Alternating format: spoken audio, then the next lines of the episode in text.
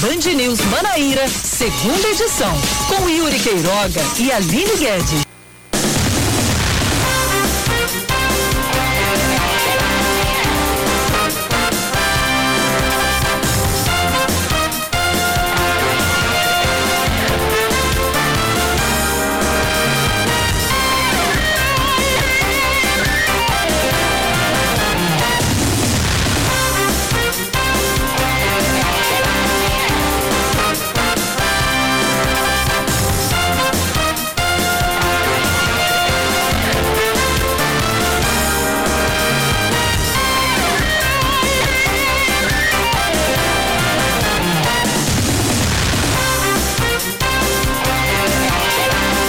Agora são 5 horas e um minuto em João Pessoa, 5 e 1 um na Paraíba. Muito boa tarde novamente para você que está sintonizado aqui na Band News. O sol já está se pondo e começa mais um Band News Manaíra, segunda edição aqui na Band News FM Manaíra. E juntamente comigo está a Aline Guedes e juntos vamos trazer as principais informações locais desta quarta-feira, 20 de outubro de 2021. Boa tarde, Aline. Boa tarde, Oscar Neto. Boa tarde a todos os ouvintes da Band News. Vamos embora. Vamos com as principais informações a partir de agora. 5 e 2. O governo do estado deve publicar nos próximos dias a regulamentação do passaporte da vacina. Essa foi uma das declarações do governador João Azevedo, que deu entrevista exclusiva à Band News FM Manaíra hoje pela manhã. O projeto de lei que proíbe o acesso de pessoas que não se vacinaram contra a Covid em espaços públicos foi sancionado ontem aliás, foi sancionado com vetos na quinta-feira da semana passada.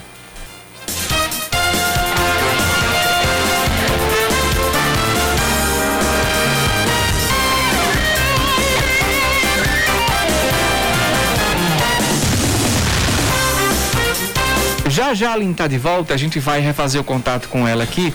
Mas enfim, também durante essa entrevista, João Azevedo disse que não há nenhuma ruptura com o senador veneziano Vital do Rego. Ele afirmou que o episódio do dia 8, quando a secretária de articulação municipal, Ana Cláudia Vital, que é esposa de veneziano, deixou um evento com a participação do governador e disse que isso não é capaz de gerar um rompimento. Por outro lado, João negou que tenha tido conversas com o ex-prefeito de Campina Grande, Romero Rodrigues, mas falou que política se faz com diálogo.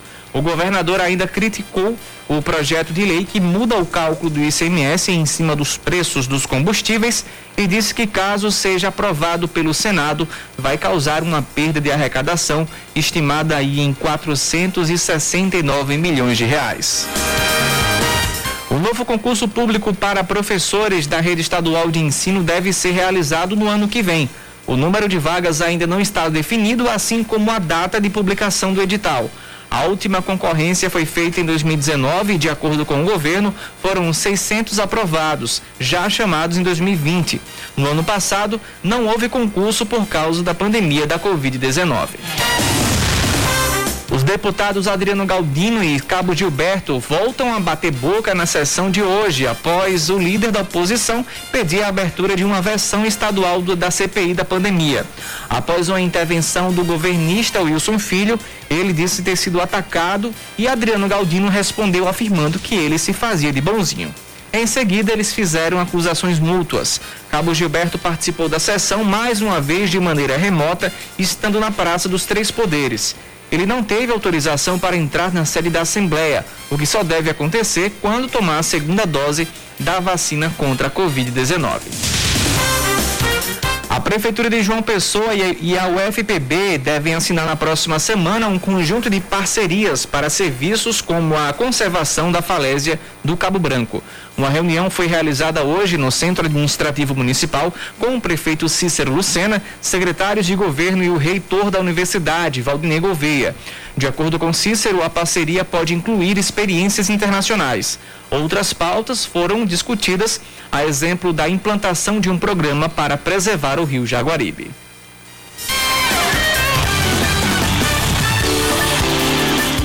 Hoje tem decisão para o Belo. Botafogo estreia hoje na Copa do Nordeste. Sim, ainda estamos em 2021, mas é a Copa do Nordeste de 2022.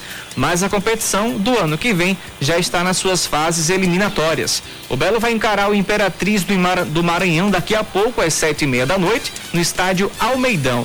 Não há jogo de volta e se houver empate, a decisão vai para os pênaltis.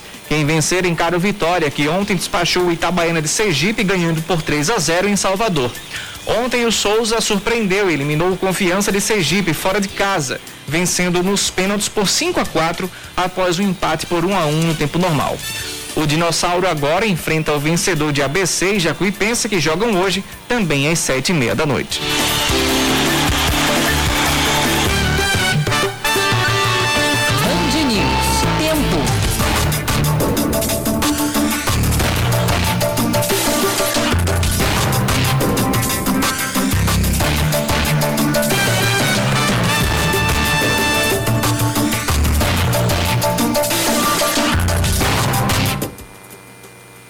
Sol já se pôs aqui em João Pessoa, são 5 horas e 7 minutos e a gente traz agora informações da previsão do tempo para a capital paraibana nesse finzinho de tarde e também começo de noite.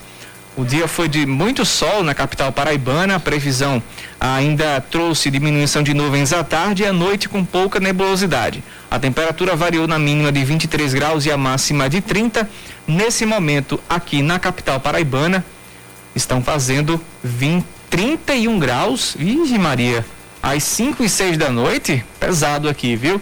E de João Pessoa vamos direto para Campina Grande, para a Rainha da Borborema, para saber como vai ficar ah, o clima por lá durante essa noite. Não deve chover em Campina Grande, a temperatura deve ser, deve se comportar eh, como ontem. A previsão garante a máxima de 31 graus, que está sendo sentida também em Campina Grande nesse, nesse momento, segundo a agência Clima Tempo e a mínima foi de 22 graus.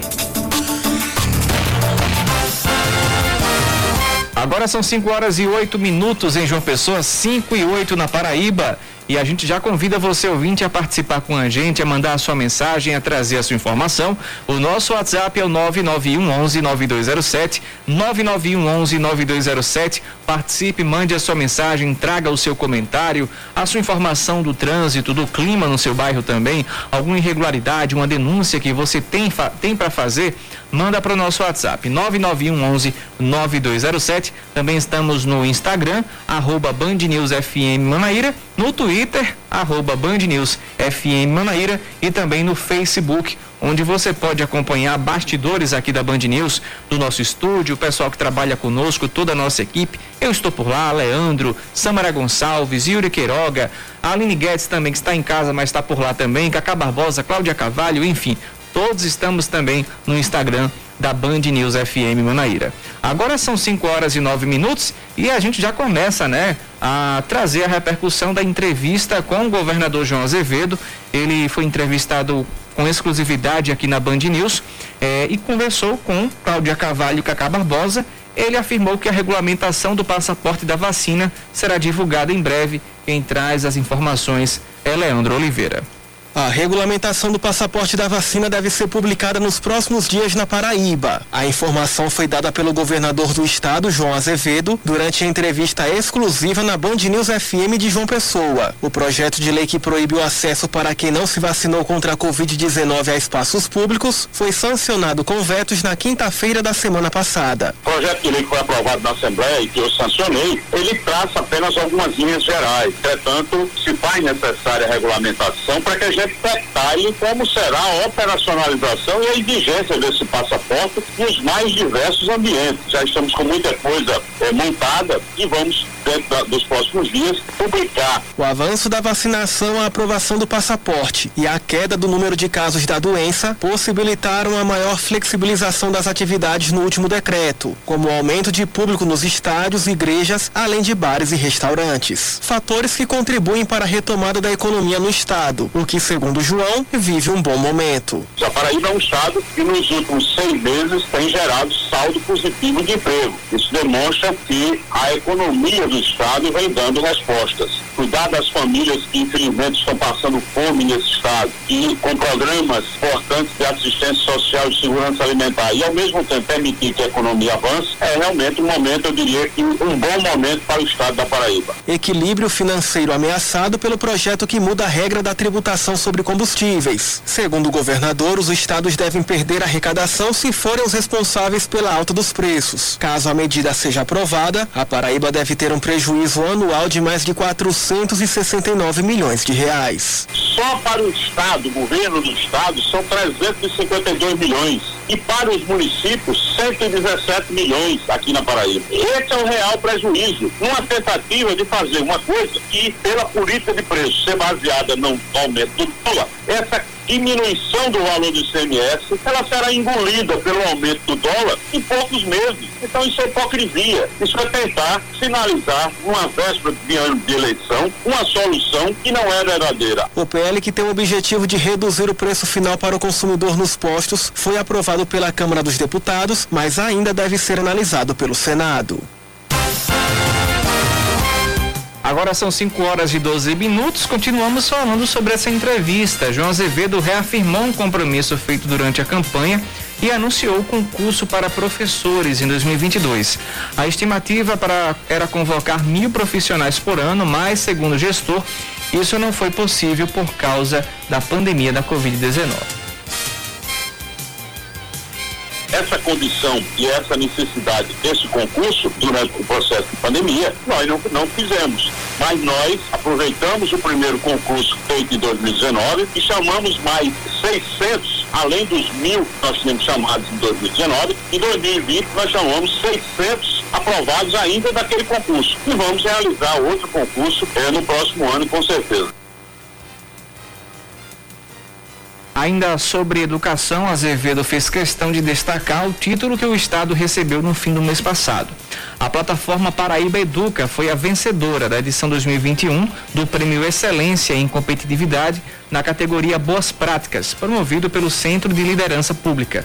O ensino remoto do Estado também foi reconhecido como o melhor do país e teve a maior nota da pesquisa realizada pela Fundação Getúlio Vargas e nós tivemos condições de apresentar um projeto para o sistema híbrido que hoje está implantado e anteriormente, quando do pico da pandemia, o sistema por ensino à distância, inclusive reconhecido nacionalmente como o melhor projeto do Brasil para enfrentamento da pandemia na área da educação. Prêmio que eu recebi recentemente em São Paulo, dado pelo Centro de Lideranças Públicas, como o projeto tá na área da educação que realmente deu um resultado bem acima da média nacional. O governador também aproveitou a oportunidade para descartar o rompimento dele com o MDB do presidente estadual da legenda, o senador veneziano Vital do Rego. As especulações surgiram após um desentendimento com a esposa do MDBista, a secretária de articulação municipal, Ana Cláudia Vital. Ela saiu de um evento do governo sem dar satisfações depois de não ser convidada para compor a mesa com o governador, o que foi classificado por Azevedo como uma imaturidade política que foi uma atitude isolada que eu classifiquei como uma imaturidade política e, evidentemente, quem fez ou quem agiu assim é quem tem que dar explicações, não eu. Eu não tenho essa preocupação com relação a isso. Mas a minha relação com o senador veneziano é a mesma relação que tinha há muito tempo atrás. Não seria uma coisa, um ato como esse que iria gerar um rompimento. Outras decisões poderão gerar, mas não essa, evidentemente. E falamos ainda sobre políticos de Campina Grande, ele foi questionado sobre conversas com Romero Rodrigues para uma possível formação de chapa em 2022.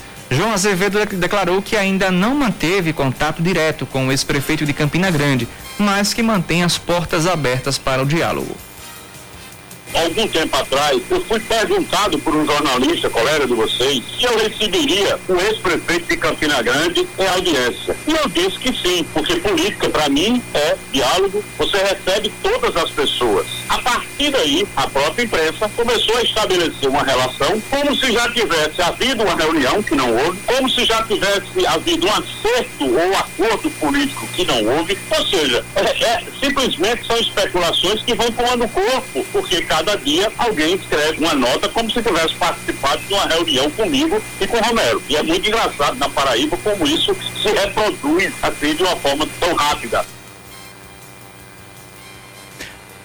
O governador não respondeu quais partidos devem formar chapa para a eleição dele, para a reeleição dele, né, para a candidatura de reeleição. Azevedo estima que até o fim do ano o cenário de alianças partidárias esteja definido para as eleições do próximo ano. Agora são 5 e 16 Dessa entrevista com o João Azevedo, vamos para mais confusão, mais polêmica na Assembleia Legislativa da Paraíba. De um lado, Cabo Gilberto, do outro, o presidente da casa, Adriano Galdino. Para variar, né, ali na Assembleia, é, é palco de mais uma polêmica entre os dois. Pois é, para variar, o parlamentar por dois dias seguidos participou das sessões do lado de fora da ALPB, sentado em um banco na Praça dos Três Poderes, entrou em desentendimento com pelo menos quatro parlamentares. A discussão começou quando o político do PSL pediu para que a casa apoiasse a abertura de uma CPI da Covid-19 no Estado, depois de um relatório do Tribunal de Contas apontar que aproximadamente 1 bilhão e 300 milhões de reais envolvidos pelo governo federal na Paraíba para o combate na pandemia não foram identificados pelo órgão mais uma vez em protesto à decisão democrática de Vossa Excelência. Estou fazendo aqui, de frente à Assembleia, a nossa sessão ordinária, participando aqui no plano da Praça Deputados Pessoas. Senhor presidente, eu gostaria de relatar a todos as afirmações do Tribunal de Contas do Estado. É a verdade dos fatos do órgão independente que fiscaliza as contas, o dinheiro que foi enviado para o Estado da Paraíba e os municípios, infelizmente não teve, senhor presidente, os gastos necessários com relação ao combate à pandemia. O líder do governo, deputado estadual Wilson Filho, rebateu erra mais uma vez no momento em que está aí ladeado de tantos assessores e pessoas sem usar máscara. Por favor, deputado, siga as orientações sanitárias para não propagar mais essa doença. Dizer que o deputado Cabo Gilberto ele cria a própria realidade. Ninguém do governo, nem o próprio líder fala que vivemos no mundo perfeito, mas nós já avançamos bastante, deputado Gilberto. Esse é um dos poucos estados no Brasil que não há nenhum tipo de qualquer comprometimento ou de dúvida sobre a eficiente gestão dos recursos na saúde sob a gestão do governador João Azevedo. Cabo Gilberto, em seguida, pediu a palavra para responder o governista quando o presidente da casa, Adriano Galdino, reagiu às acusações. Está me ouvindo, senhor presidente? Estamos, amigo. Pode continuar, pode continuar. Sim, senhor presidente. Então, o que acontece? O senhor pode ir para o meu tempo, senhor presidente, ou não? Não. Tá certo. Muito obrigado, senhor presidente, pela delicadeza de vossa excelência. Você fica aí mentindo, você fica dizendo que não atacou ninguém. Quantas vezes você já me atacasse? Quantas vezes você fosse me ofender, até de forma pública? Se você está até respondendo aí no Conselho de Ética com a representação de minha autoria. Esse país de vítima, aí fica querendo ser, ser o bonzinho aí para a opinião pública. Mas tudo bem, o seu tempo. Vamos repor só o tempo que eu usei. Primeiro que eu não sou mentiroso, presidente. Mentiroso é vossa excelência. O senhor não pode me chamar de mentiroso em plena sessão. O senhor me respeita. Vossa Excelência me ataca e o senhor quer que eu fique calado. Meu, meu sangue não é de barata, senhor presidente. Mas eu não vou responder Vossa Excelência agora, não. Vou responder o deputado Wilson. Menino. O deputado João Gonçalves, por sua vez, afirmou que não aguentava mais ouvir essas besteiras, fecha aspas, se referindo ao que era dito pelo bolsonarista tem os parlamentares aí que não, não, não suportam ouvir a verdade. Eu sei que a verdade dói. Não aguento ouvir essa mesma besteira, rapaz. É, presidente, garanta minha fala, por favor, senhor presidente. A fala está com Vossa Excelência, pode continuar falando. Como é, como é que o deputado está interrompendo? Nós estamos ouvindo tá você, estamos ouvindo você, continue aí. E o, e o senhor não fala nada, senhor presidente. O deputado João interfere falando que estou falando besteira publicamente aí, e o senhor não fala nada, senhor presidente. Em tom de provocação, Cabo Gilberto rebateu a declaração de João Gonçalves, dizendo que ele era, abre aspas, um papagaio de pirata, sem nem ter ideologia. Deputado João, vou responder Vossa Excelência. Vossa Excelência é um papagaio de pirata. O senhor está para bajular o poder, que está no poder. O senhor não defende a população. O senhor defende quem é o poder. O senhor não tem lado, o senhor não tem ideologia. Eu não vou responder Vossa Excelência. Na hora que Vossa Excelência tiver fala, o senhor fala. Dá vontade de colocar umas vaias cearenses, né, Oscar? como, como BG aí nessa, né, nessa briga. E o mais engraçado é porque as acusações bem rasteiras, mas sempre Vossa Excelência, o senhor. Uhum. É isso, tentando manter o decoro, né? A recente polêmica envolvendo o deputado ocorre durante a volta das atividades da Assembleia Legislativa, que tinha suspendido o retorno híbrido após o parlamentar desrespeitar o regimento da casa e participar de forma presencial das sessões sem estar vacinado contra o coronavírus. Depois de muita insistência, Cabo Gilberto tomou a primeira dose do imunizante na semana passada. Sabe o que eu lembro também essa semana na Câmara de Campina Grande? É, um dos vereadores, para trazer o nível da discussão, né? Um dos vereadores usou a tribuna para reclamar que a esposa dele estava dizendo que ele não estava aparecendo nas, nas inaugurações de, de, de, de, da Prefeitura de Campina. Ele disse, gente, você não disse que foi para inauguração da escola, mas cadê você na foto? Aí ele foi, ele foi, ele foi trazer essa informação lá, virou motivo de chacota, tanto lá quanto na cidade também inteira. E ele respondeu para a mulher, então estão me cortando, porque eu estou participando de toda a inauguração que, que Bruno tá lá, que a Câmara tá lá, o presidente da Câmara também tá. Mas eu não estou saindo nas fotos. E a mulher dele foi a primeira pessoa quem observou isso e, e trouxe a ele. Mas enfim, é só para a gente é, ver quanto o tempo está sendo, como, como o tempo de cada parlamentar, de cada deputado, senador ou, ou vereador está sendo usado de forma é, é, é, tão baixa, né? Nas sessões da Câmara, da Assembleia, do Senado Federal também, que também nessa CPI, durante a CPI da pandemia, tiveram vários momentos é, desse tipo, dessa laia. Mas o que a gente acompanhou nessa repercussão aqui foi somente bate-boca, foi somente troca de acusações, um chamando o outro de papagaio de pirata, o outro diz que você só faz de bonzinho. E, ave Maria, pense, falta paciência às vezes, viu? Mas a gente espera, espera só o melhor, né, Aline? Que isso mude, mas do jeito que tá, e 2022 batendo a porta aí para as eleições é que vai ficar feio o negócio mesmo. É aí que o bicho vai pegar mesmo. Mais leviano ainda, eu acho. Exatamente. Agora são 5h22. Já já voltamos com mais informações com o segundo bloco do Band News Manaíra, segunda edição.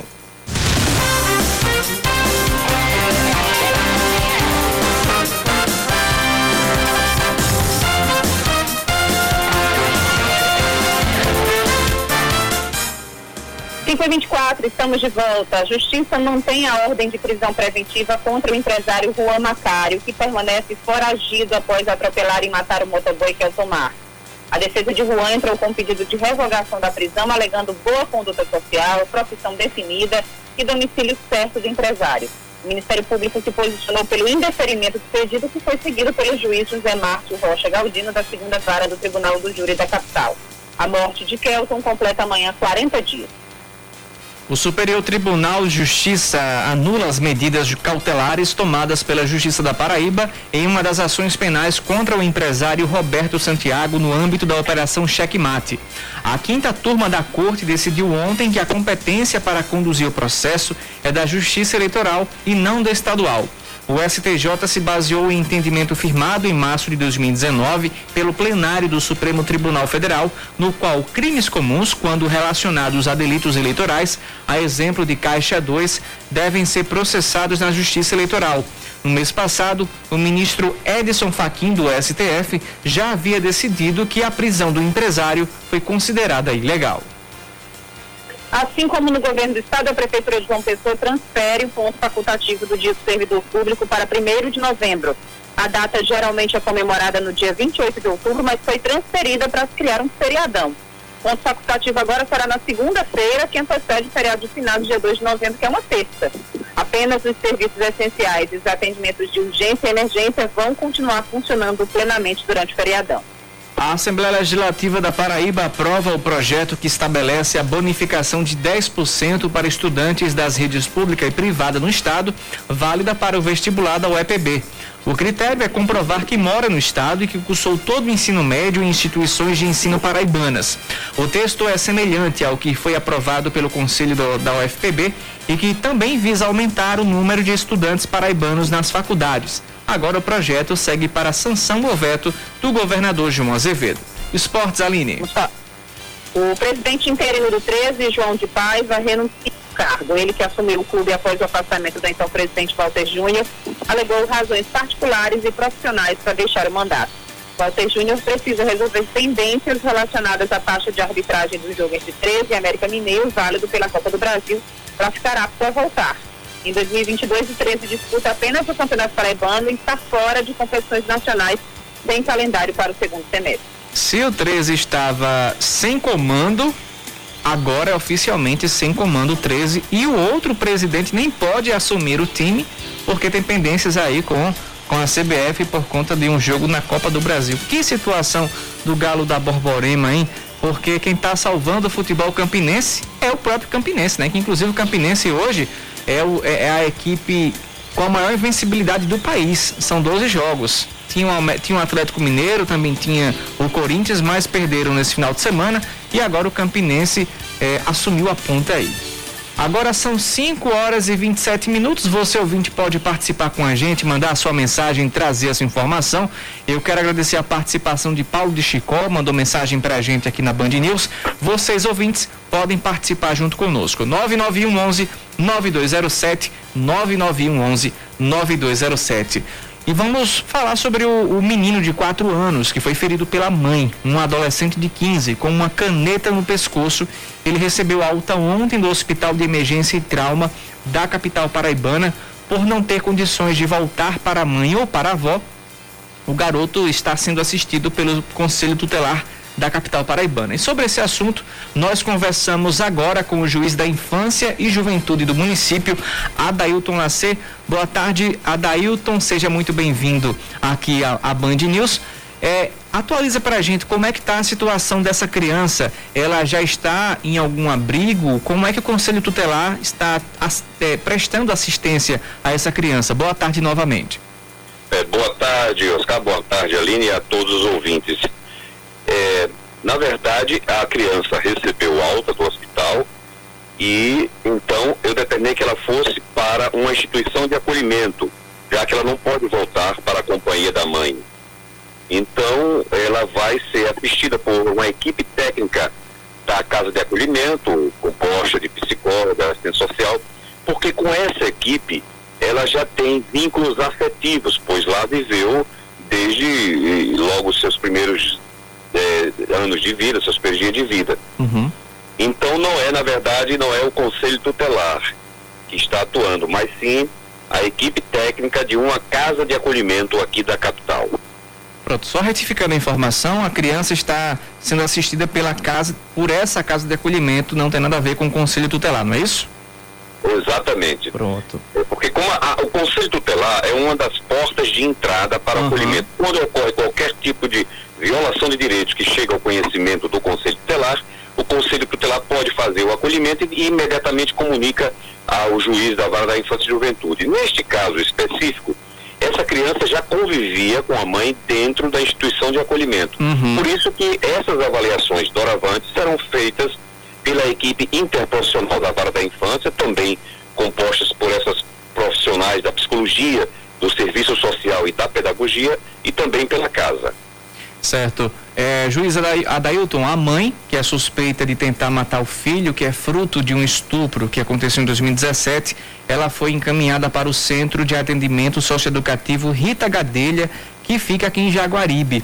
Essa, essa internação, no caso, é provisória por 45 dias, mas já foi solicitado à Justiça que essa internação ela seja definitiva ou ainda vai esperar esses 45 dias chegarem ao, ao fim para tomar alguma decisão mais concreta?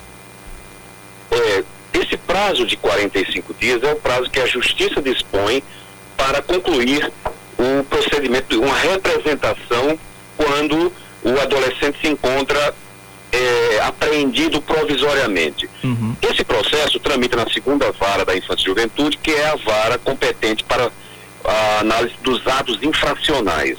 Então, eu acredito que nesse prazo eh, de, de 45 dias terá uma solução do processo, que pode ser é, com a aplicação de uma medida socioeducativa definitiva por mais tempo ou até mesmo que ela ir cumprir uma medida em meio aberto com acompanhamento é, de, também de uma equipe.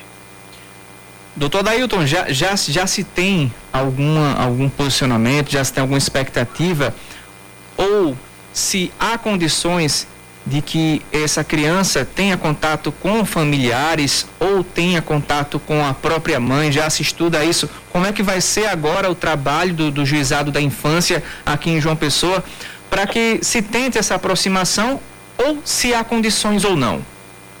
É, esse é um, é um trabalho muito, muito delicado, tem que, tem que ter um olhar mais humanizado para toda essa situação porque, eh, como você bem disse no começo, a mãe também foi vítima, enquanto criança de 11 uhum. anos, de um estupro que resultou numa gravidez. Essa gravidez não pôde ser interrompida, dado o avançado é, é, é, estágio de, de gestacional. Uhum. Então, a mãe teve o filho, imediatamente ambos foram acolhidos, a mãe e o filho, e passou todo esse tempo. O pai, o estuprador, foi julgado e condenado, está cumprindo pena em um presídio aqui da capital. Agora, nesse primeiro momento, realmente é muito temerário que essa criança retorne para a companhia de sua mãe ou mesmo de uma família extensa. É preciso que tudo isso seja analisado com muito vagar, com, com um olhar mais clínico, tanto para a, a adolescente, que agora é uma adolescente em conflito com a lei, cumprindo medida socioeducativa, uhum. quanto para essa criança que precisa sim de muito afeto, muito carinho e uma atenção redobrada. É, dá para se perceber, até pela sua fala, que é um caso, acredito que inédito para aqui, para João Pessoa, porque são duas vítimas, né? A mãe e a criança. Então cada uma tem que ter um tratamento diferente. Digo tratamento assim, questão de especialistas tal. A gente fala muito na criança, ah, como a criança vai ficar. A criança já, já, já retornou ao abrigo, já tem uma equipe por lá é, orientando, ela já tem um, um afeto com as pessoas lá. E a mãe, como vai ser esse trabalho com a mãe também depois desse, desse, desse, de, dessa ocorrência? Ela vai ser observada também por equipes, doutor juiz? Sim, também. Tem uma equipe interprofissional que lida também com a área infracional. Uhum. Então ela vai, vai ser reavaliada trimestralmente. Tudo isso acontece tanto na área protetiva quanto na área infracional. Tudo bem, conversamos com o juiz Adailton Lacê, que trouxe informações sobre esse caso, que atualizou a gente aqui, atualizou os ouvintes sobre esse caso. Obrigado, viu, doutor? Boa noite para o senhor, bom descanso. Ah, eu que agradeço, boa noite a você.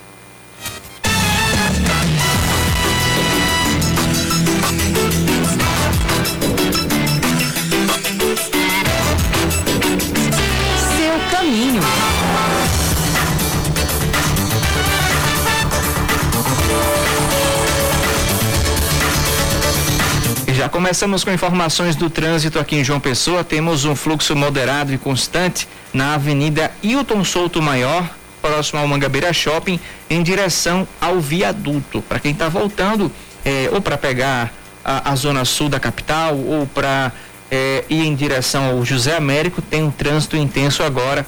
É o que nos reporta a CEMOB. Você ouvinte pode participar com a gente, pode trazer a sua mensagem e também a sua informação sobre o trânsito em João Pessoa. Aqui no centro da cidade a coisa melhorou, na Pedro II. Tínhamos um trânsito um pouco mais intenso próximo a, a Tancredo Neves, aqui na Pedro II, mas isso já faz parte do passado. O trânsito agora está bem tranquilo por lá também. Na Beira Rio, o trânsito segue tranquilo nos dois sentidos, assim como na Epitácio Pessoa, que só tem um trânsito um pouco mais intenso próximo à Avenida Rui Carneiro, para quem está indo em direção à praia. E agora na BR-230 acaba de acontecer uma colisão entre dois veículos, é o que mandou mensagem do nosso ouvinte aqui. Foi um acidente grave, aliás, nas proximidades do Hospital de Trauma, no sentido Cabedelo. Então o trânsito, tá, o trânsito, tá, o trânsito está bem intenso por lá nesse momento. É, ouvinte que estiver passando pelo local, você pode mandar sua mensagem, trazer informação. Acabou de passar um engraçadinho com a moto aqui. Não sei se os ouvintes conseguiram ouvir.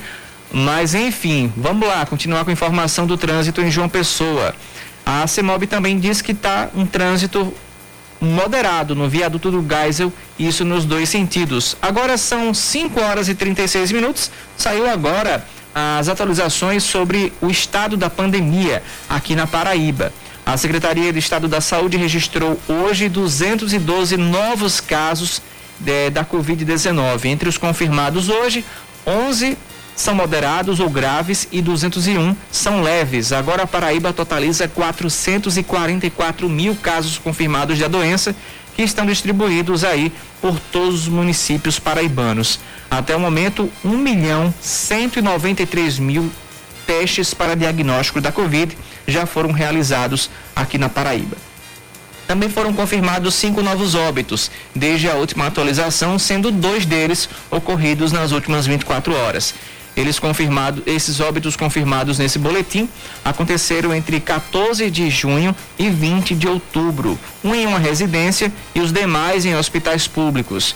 A ocupação total de leitos de UTI em todo o estado é de 22%, fazendo apenas um recorte dos leitos de UTI para adultos na região metropolitana. A taxa de ocupação chega a 27%. Em Campina Grande estão ocupados 18% dos leitos de UTI adulto e no Sertão 28% dos leitos de UTI para adultos. De acordo com o Centro Estadual de Regulação, oito pacientes foram internados nas últimas 24 horas na Paraíba com sintomas gripais e que podem evoluir para um quadro da Covid-19. 121 pacientes estão internados nas unidades de referência. Temos participação dos nossos ouvintes aqui na Band News. Yuri, boa tarde. Sandro dos Bancários. Passando agora por trás do shopping, do Manaíra Shopping, do Mangabeira Shopping, tem um monte de engraçadinho ali parados com os carros, nos locais onde é parado é, com placa parar e estacionar, certo? Estão lá tudo parado, não sei se é Uber, o que que é. E o trânsito, o maior engarrafamento do mundo na lateral do shopping. Quando você vai olhar, é a turma lá brincando lá com os carros tudo parados lá com o alerta ligado. Meio mundo de carro. No mínimo tem seis carros lá parados. Chamar a atenção da CEMOB aí para se ligar nesse, nessa área. Obrigado. Valeu, Sandro. Obrigado pela sua participação. Pois é, a CEMOB também trouxe essa informação aqui, é, desse trânsito pesadíssimo ali próximo ao shopping Mangabeira, mas eu já vou trazer essa sua, essa sua reclamação aqui, tá bom? Para a CEMOB para ver se resolve essa situação. Rodrigo Otávio participando com a gente, Paulo de Chicó também mandando mensagem aqui. Obrigado a todos por participarem. Agora são 5h39 em João Pessoa. Já já voltamos com mais informações do trânsito aqui e mais, mais notícias aqui na Band News. 5 horas e 40 minutos em João Pessoa. Mais um bloco de informações para você. O roteiro do presidente Jair Bolsonaro na visita marcada para amanhã inclui uma passagem pela cidade de Campina Grande, porém não há agenda oficial a cumprir na Rainha Borborema. É que é do aeroporto João Suassuna que Bolsonaro vai embarcar de volta para Brasília. Pela manhã ele desembarca em Juazeiro do Norte, no Ceará, e segue de helicóptero para São José de Piranhas, no sertão paraibano. Lá serão entregues os oito quilômetros finais do canal do eixo norte da transposição do Rio São Francisco. Hoje, durante a sessão na Assembleia Legislativa, o deputado Jeová Campos disse que fará uma visita técnica amanhã à obra será entregue por Jair Bolsonaro. Jeová afirmou que a visita será apenas em caráter de inspeção e que só vai comemorar a chegada da água com a presença de Lula. A obra que deve levar água para reservatórios como o recém-construído açude da Boa Vista e o de Engenheiro Ávido deveria ter sido entregue em 2010. O pedido de visita técnica foi aprovado ontem pelos deputados estaduais. A vice-governadora Lígia Feliciano pede ao governo federal que agilize o atendimento para quem está na fila de espera do Bolsa Família, que está prestes a se tornar Auxílio Brasil. Em reunião ontem com o secretário executivo do Ministério do Desenvolvimento Regional, Daniel Ferreira, ela também cobrou obras hídricas. Entre elas está a construção do terceiro eixo da transposição do Rio São Francisco, o chamado ramal Piancó, e mais barragens no estado, além de cisternas com desas, desalinizadores. Dessalinizadores. Um relatório da Agência Nacional de Águas indica que quase 80% da população paraibana se encontra com segurança hídrica média ou baixa. O ministro-chefe da Casa Civil, Ciro Nogueira, disse que a prioridade dos progressistas na Paraíba é eleger Agnaldo Ribeiro para o Senado no ano que vem. Ciro, que é presidente nacional da legenda, seguiu o tom adotado pela senadora Daniela Ribeiro e rechaça especulações de uma candidatura ao governo do Estado. Agnaldo ainda não foi lançado oficialmente como pré-candidato para 2022, porém tem um nome lembrado por Ciro Nogueira e também por outros aliados. Pela primeira vez na semifinal da Copa do Brasil, Fortaleza quer dar um novo passo na histórica campanha de 2021 e mede forças com o Atlético Mineiro. O jogo é logo mais às nove e meia da noite no Mineirão, em Belo Horizonte. O embate com o Galo em solo mineiro traz boas recordações para os tricolores, que venceram por 2 a 1 um de virada no dia 30 de maio pela Série A e pegaram embalo para a caminhada também exitosa na competição por pontos corridos. O Fortaleza ocupa a terceira posição e esteve presente no G4 em 25 das 27 rodadas disputadas. Também hoje, Flamengo e Atlético Paranaense jogam pela outra semifinal. E quem deve estar ligado nessa partida é o nosso ouvinte lá dos bancários, Fred, que é tricolor doente. Ou com saúde, né? Depende de quem vê. Agora 5 e 43 e ah tá, já tem ouvinte aqui, o Rodrigo Otávio, já dizendo que vai dar Mengão em cima do Atlético Paranaense. Aline Guedes também acompanha o relator, né, Aline? Totalmente. Acompanha o relator do voto. 5 e 43 mudando completamente de assunto, a gente fala agora sobre mudança na faixa etária para doação de medula óssea. Na reportagem de Aline Guedes, você vai acompanhar como é feito o processo de doação e também a importância de ser um doador.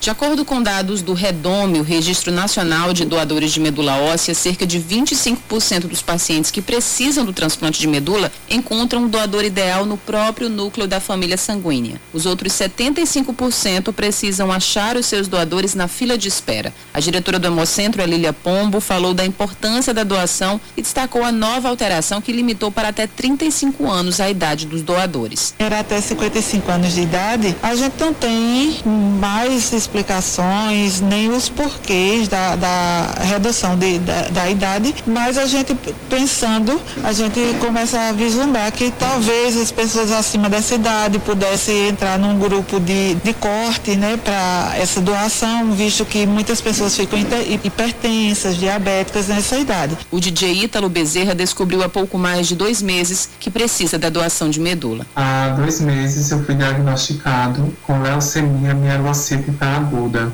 E como parte do, do meu tratamento, eu faço quimioterapias lá e também faz parte do tratamento receber é, medula óssea. E aí é onde entra a dificuldade do tratamento, que é a captação de possíveis doadores, que é bem difícil, as pessoas têm preconceito, têm medo, não tem muita informação sobre como acontece a doação de medula óssea. A hematologista do Hospital Alcides Carneiro, doutora Thais Benevides, explicou que o processo do transplante não é tão invasivo como se imagina. A gente tem a coleta das células tronco hematopoéticas, que são as células mãe. E hoje em dia a gente escolhe a doação, na verdade, dessas células por sangue periférico. Então a gente estimula a medula óssea do doador com uma medicaçãozinha e essa célula tronco sai de dentro da medula para a periferia, a gente coloca numa máquina, um pouquinho semelhante à máquina de hemodiálise e a gente retira do sangue periférico. Ítalo conhece a ansiedade de estar na fila de espera e por isso faz um apelo para que as pessoas, principalmente os jovens, se interessem em doar sangue e medula. É algo muito fácil, é algo muito simples. Para se cadastrar, vai ser retirada uma ampola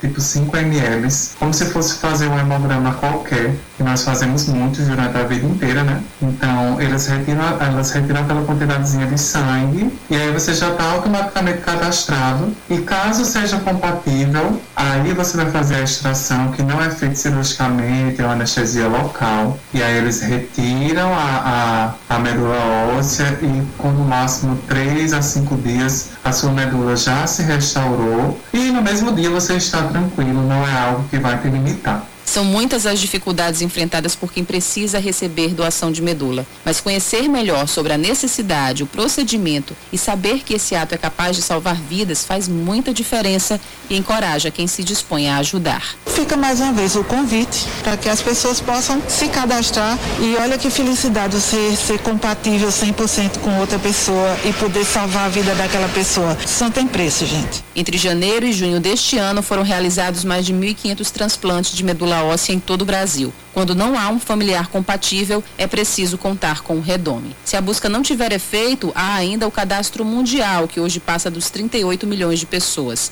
Cerca de 70% desses transplantes são feitos dentro do próprio país. Seu caminho. Agora 5 e 47 temos mais informações no trânsito em João Pessoa. Temos um fluxo intenso e lento em toda a extensão do retão de Manaíra nos dois sentidos. Maior fluxo de veículos em toda a extensão da Rui Carneiro nos dois sentidos também. Temos um trânsito fluindo constante na Pedro II, eh, nos dois sentidos, tanto para quem está indo para a Zona Sul como quem vem para o centro da cidade. E boa fluidez na Ranieri Mazili, no caso a principal do Cristo, isso também nos dois sentidos, para quem vai para a BR ou para quem quer acessar o bairro do Cristo ou o bairro do Rangel. Agora são 5 horas e 48 minutos. E a final da Libertadores entre Flamengo e Palmeiras é só no dia 27 de novembro, mas os processos para a compra de ingressos já começaram. O detalhe é que o bilhete mais barato custa R$ 1.100, um salário mínimo somente. De São Paulo, quem traz as informações é Aline Fanelli.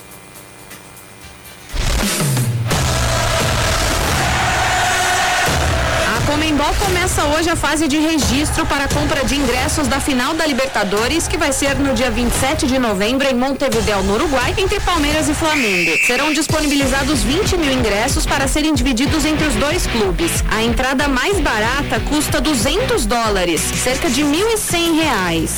Há dois anos, por exemplo, na final entre Flamengo e River Plate em Lima, no Peru, o torcedor flamenguista chegou a pagar 340 reais. Bem antes da definição dos finalistas, já não era possível encontrar hospedagem em Montevidéu. Como o Uruguai autorizará a entrada de não residentes vacinados a partir de 1 de novembro, não há tantas opções de voos. Os valores começam na casa dos 7 mil reais. Regina Nascimento acompanha o Palmeiras em diversas ocasiões. Aos 60 anos, a aposentada já fez muitas viagens pela América do Sul e está em todos os jogos no Allianz Parque. Ela investirá 6 mil reais entre o voo fretado por uma agência para Montevidéu e a hospedagem em Punta del Este. Regina já esperava um alto valor no ingresso. Eu que é uma facada, mas eu estava até comentando com um amigo que, infelizmente, a vida é toda seletiva, né? Então, vai quem vai poder pagar. Não é um, uma escolha do Palmeiras o valor, né? Sei que tem muito torcedor que não tem condições de ir, mas cada um corre atrás dos seus punhos, né? Eu acho que vai ser um jogo muito difícil, mas eu acredito sim. Eu acredito que a gente tem chance, porque é um jogo, tem 11 de cada lado, e na hora lá é o que vale é o quem tiver com mais vontade, que quem entrar com mais determinação.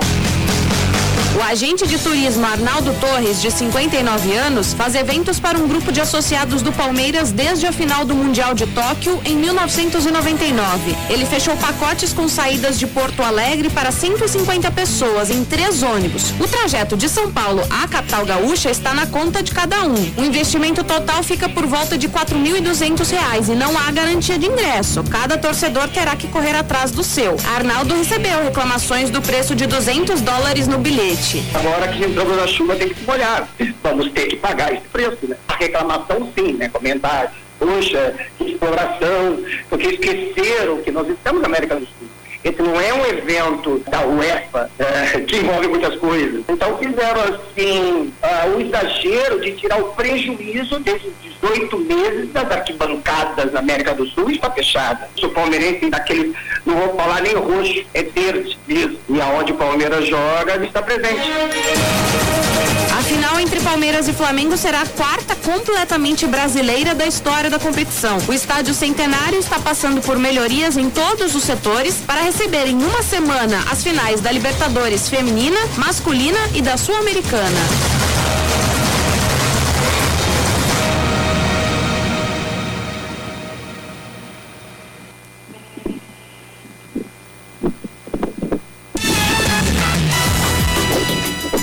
E na coluna de hoje, Uri vai falar sobre a classificação emocionante do Souza e da preparação do Belo para o jogo contra o Imperatriz, que vai acontecer hoje à noite.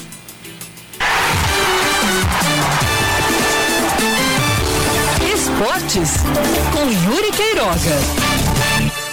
A pré-copa do Nordeste continua com histórias bem interessantes a se contar. E depois da eliminação do 13 para o Floresta, a gente teve o primeiro grande capítulo do futebol paraibano. O Souza, que depois de passar pelo Asa de Arapiraca, eliminou o Confiança de Sergipe, time que está disputando a Série B do Campeonato Brasileiro, jogando lá em Aracaju. Uma classificação que eu posso dizer que é grandiosa, mas não necessariamente pela atuação em campo, e sim pela disparidade de investimento, pela disparidade técnica e de projeção atual que as duas equipes têm. Como falei, o Confiança está jogando, tá jogando a Série B do Campeonato Brasileiro, apesar de estar na zona de rebaixamento, está tentando fazer uma sequência boa, mas está lá, está na zona de rebaixamento, mas ainda disputando a segunda divisão do Campeonato Brasileiro. E o Souza caiu na primeira fase da Série D com um time que foi montado especificamente para essa competição e que acreditava-se que ia disputar apenas um jogo, já tem disputado dois e vai ter mais dois, inclusive um em casa, na próxima fase contra a ABC ou Jacuipense, e que está conseguindo fazer pelo menos uma coisa que foi feita durante boa parte do ano: ser consistente na defesa. Em que pese os dois gols tomados de pênalti, tanto contra o Asa quanto contra o Confiança, o time é muito difícil de levar gol, especialmente com bola rolando. A equipe consegue se segurar e é o famoso time que sabe sofrer. Não é nenhum primor técnico nem tático, mas é um time que joga com vontade e é muito disciplinado dentro daquilo que quer, dentro daquilo que planeja. Arrancou o um empate após ser humilde, após reconhecer que não é melhor do que o confiança, que há uma disparidade bem maior do que aquela que haveria contra o Asa, que na verdade, no fim das contas, o Souza era superior ao Asa de Arapiraca, estaria enfrentando um time muito mais entrosado e bem mais preparado fisicamente, e sim, pensou, eu não vou jogar de igual para igual, porque senão eu posso levar uma sacolada. Fez o seu jogo, cumpriu a sua proposta, foi para os pênaltis e foi competente, inclusive com o goleiro Ricardo pre pre precisando pegar dois pênaltis para valer um. Com essa classificação, o Souza já vai para a última fase, antes da fase de grupos da Copa do Nordeste, e ainda vai ter uma renda extra, porque vai poder jogar em casa, vai poder jogar diante de sua torcida no Marizão será sim o primeiro jogo, porque está atrás no ranking tanto do ABC quanto do Jacuipense. Essa solidez defensiva e a capacidade de finalizar, não que o Souza tenha tido, mas fez gols nas duas partidas que disputou, isso é o que o Botafogo precisa apresentar diante do Imperatriz, esse equilíbrio entre defesa e ataque. Para enfrentar o cavalo de aço, o Belo vai contar com três retornos muito importantes. O meia esquerdinha e os centroavantes Bruno Gonçalves e Itamar, todos serão relacionados para a partida. Não sei se vão entrar como titulares, ou pelo menos um deles como titular, mas contar com eles no elenco já é uma promessa de um time que tenha mais armas para poder jogar ofensivamente, produzir mais, fazer mais gols. Tanto é uma esperança para a Série C, quanto é uma esperança para essas eliminatórias da Copa do Nordeste. Se essa esperança vai se concretizar, são outros 500. Agora, torça para que o Botafogo consiga passar para a próxima fase. Porque em passando, teremos a possibilidade de chegar a ter três paraibanos disputando a fase de grupos na Copa do Nordeste do ano que vem. Pois é, esse jogo da Copa do Nordeste não vamos transmitir, logicamente, mas você vai acompanhar os principais lances. Quando sai um gol do Belo, se Deus quiser sair um gol do Belo, né? Que o Belo ultimamente só tem empatado mas caso saia, você vai acompanhar aqui na Band News. O jogo começa às sete e meia da noite. Estaremos ligados aqui para trazer as principais informações para você. Agora, e para seu papel, já tem muito torcedor do Belo aqui na Band News, é, desde que a gente começou também. Mas, Carice, jogo único aqui no estádio Almeidão. Eu vou trazer o meu palpite. Eu vou ser otimista, mas eu acredito que o Belo vai vencer um placar magro de 1 a 0 e com muito choro. E você, Aline, qual, qual o placar que você acha que vai ser Belo Imperatriz hoje aqui em João Pessoa? Eu também acho, eu também acho. Eu acho que a necessidade vai forçar essa, essa, esse gol, né? Que há muito tempo não sai. Eu Exatamente. também acho que vai dar 1 a 0 Pois bem. Esperemos, né? É, Esperamos, veremos. aliás. Pois é. é. Yuri não trouxe aqui o palpite dele, mas amanhã ele estará por aqui e vai com certeza falar muito sobre esse jogo. Sete e meia da noite a gente vai acompanhar os principais lances. Você vai acompanhar comigo aqui durante os nossos espaços locais. Daqui a pouco tem o É da Coisa sem Reinaldo Azevedo hoje. Por motivos pessoais ele não vai comparecer ao, ao, ao É da Coisa, mas você vai acompanhar mais informação local aqui na Band News Manaíra. Agora são 5 horas e 58 minutos. Aline Guedes, me despeço de você. Já já a gente volta com o É da Coisa. Vou entregar a programação para São Paulo no É da Coisa. E amanhã Yuri Queiroga está de volta aqui à Band News fazendo a dobradinha de sempre. Aí a vinheta estará certíssima. Aline, obrigado pela companhia nesses dois dias. Um abraço, Oscar. Valeu. Agora são 5 horas e 58 minutos em João Pessoa. Você ouviu Band News Manaíra, segunda edição.